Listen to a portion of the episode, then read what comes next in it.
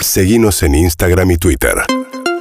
arroba urbanaplayfm Bueno, y vamos a charlar unos minutitos porque sé que no tiene mucho tiempo, pero a raíz de la entrevista que hizo con la mamá de M, la nenita que fue secuestrada eh, y encontrada afortunadamente después en Luján, contando la mamá de M sus adicciones al Paco, pero tiene que ver con un programa que está llevando adelante Gastón Pols, que es el que está en línea, que se llama Seres Libres y que habla con mucha franqueza, me parece, de la situación de adicciones. Un programa que sale en crónica los lunes a las 10 de la noche y que me parece súper interesante. ¿Cómo estás, Gastón? María, ¿cómo te va? ¿Cómo andás? Bien, ¿y vos? Bien, todo bien. Bueno, eh, eh, primero contame la, la entrevista con, con la mamá de Emi y después quiero que me cuentes un poco la idea del programa, que me parece que, que es como piola en este contexto. La- quizás esa nota fue algo excepcional, pero también mostrás muchos casos donde nada, se puede salir, ¿no? También, que me parece que también es un poco la idea del programa. Sí, bueno, la idea del programa es eh, transversal. En ese sentido, la charla es transversal. Porque Es mostrar, demostrarnos. Lamentablemente, la adicción es una enfermedad que está golpeando a todos sectores sociales, económicos, eh, intelectuales, espirituales. O sea, no, no, queda nadie afuera. Acá le pega de la misma manera finalmente al adicto rico que al pobre, al rubio, al, al morocho, al judío y al católico. Y lo que hicimos en la, en la charla que tuvimos, que tuve con, con Estela, fue hablar específicamente de, de su adicción eh, sobre el final de la charla. Después de casi 20 minutos de charla, ella reconoce su adicción, que es lo más complejo para un adicto. Y acá lo interesante también es eh, lo que pasó luego en relación a eso. Eh, está internada, evidentemente el primero de los pasos que hay que dar para reconocer una enfermedad, esto más allá de cualquier tema legal, nosotros lo sabemos, María, vos también lo sabés, cualquiera que tenga una relación cercana así sea familiar, amigo, vecino, compañero de trabajo con la droga, hasta que esa persona no reconoce eso, no hay cambio posible. Sea dentro de la sociedad, dentro, me, refiero en la ciudad o dentro de una cárcel. Lamentablemente hay más consumo que adentro que afuera.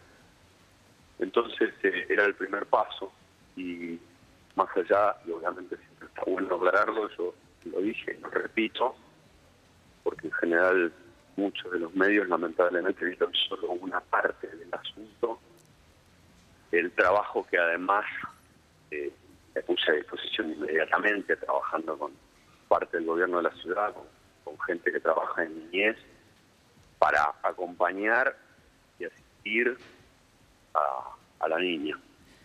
Está entonces la mamá de M eh, en tratamiento, digamos, se internó para, para, para tratar su adicción a las drogas.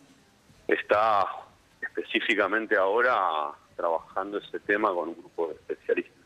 Ajá. Y, y, Gastón, vos hablaste muy abiertamente nada de tu propio proceso, de tus adicciones, de cómo fue salir de ahí. Y, y ahora, desde Seres Libres, digamos, tuviste algunas entrevistas, más allá de la, la, mamá de M, que tuvieron mucha repercusión, porque también digo Andrea Rincón, ¿no? Contando cada uno, gente conocida. Eh, supongo que un poco la idea, como decir, yo tengo un hermano, que a eso te referías, Nacho Donnell, que trabaja en el tema de adicciones, y él siempre me habla de algo que para mí es súper interesante, la idea de que por ahí las adicciones siempre aparecen muy asociadas a situaciones muy traumáticas en, en, los medios, y se habla poco de gente que por ahí es exitosa, entre comillas, hoy, y que pasó por eso y pudo hacerlo, ¿no? Y, y, y me parece que eso también es un mensaje que está bueno. Bueno, eh, primero lo nombraste, Nacho es, es y fue, fue y es fundamental en mi, en mi recuperación. Sí. Hace ya 13 años, fundamental.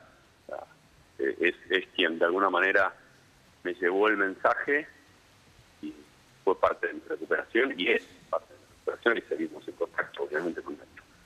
Eso por un lado, lo que está diciendo Nacho, que es alguien que además sabe hace muchos años, viene trabajando en el tema, lo dicen todos aquellos que vienen trabajando.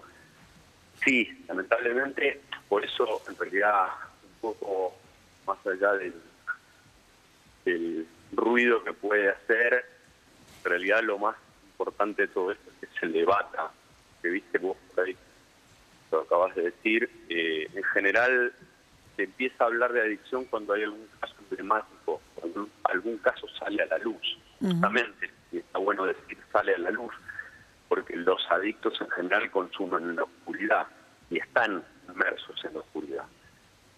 Para esto hace falta que de verdad haya un debate social, porque vuelvo a decir, la droga no es que está en algún determinado nicho o rincón. La droga está en la calle, la droga está en la villa, la droga está en Barrio Parque, la droga está en el Congreso, la droga está en los kioscos, la droga está en todos lados. El tema es qué es lo que se hace, de qué manera en este mundo, donde hasta los auspiciantes te dicen que el alcohol es el sabor del encuentro, hasta los auspiciantes hagan una culpa y digamos, che, para, ¿qué estamos vendiendo? No solamente la droga, ¿qué, mensaje estamos vendiendo? El programa lo intenta de alguna manera, es decir, che, por eso en el mismo programa puede entrar eh, Andrea Rincón o Fabi Cantilo o el Loco Montenegro o Juan o quien sea, y, en- y, en- y- a la vez está el que está en Ciudad Oculta o en Puerto Madero.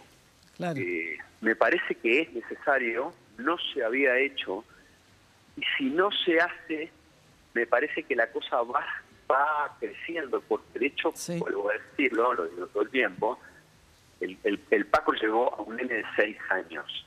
Yo vi fumando a un nene de seis años pasta base de cocaína. Si la pasta base de cocaína llegó a un nene de seis años, ¿qué podemos esperar de una sociedad? Digo, porque ese nene de seis años no la está fumando para divertirse. Ese nene de seis años es primero una víctima que después seguramente seguirá cargando víctimas. Este es- esta es un poco la idea del programa. Y ojalá en ese sentido los medios puedan replicar eso, no confundir más, también después de la nota se parcializa o se hace una, una segmentación o una edición de lo que conviene. En realidad, a esta altura, si no nos hacemos cargo, la droga va a cargarse al que entiende esto y al que no lo entiende.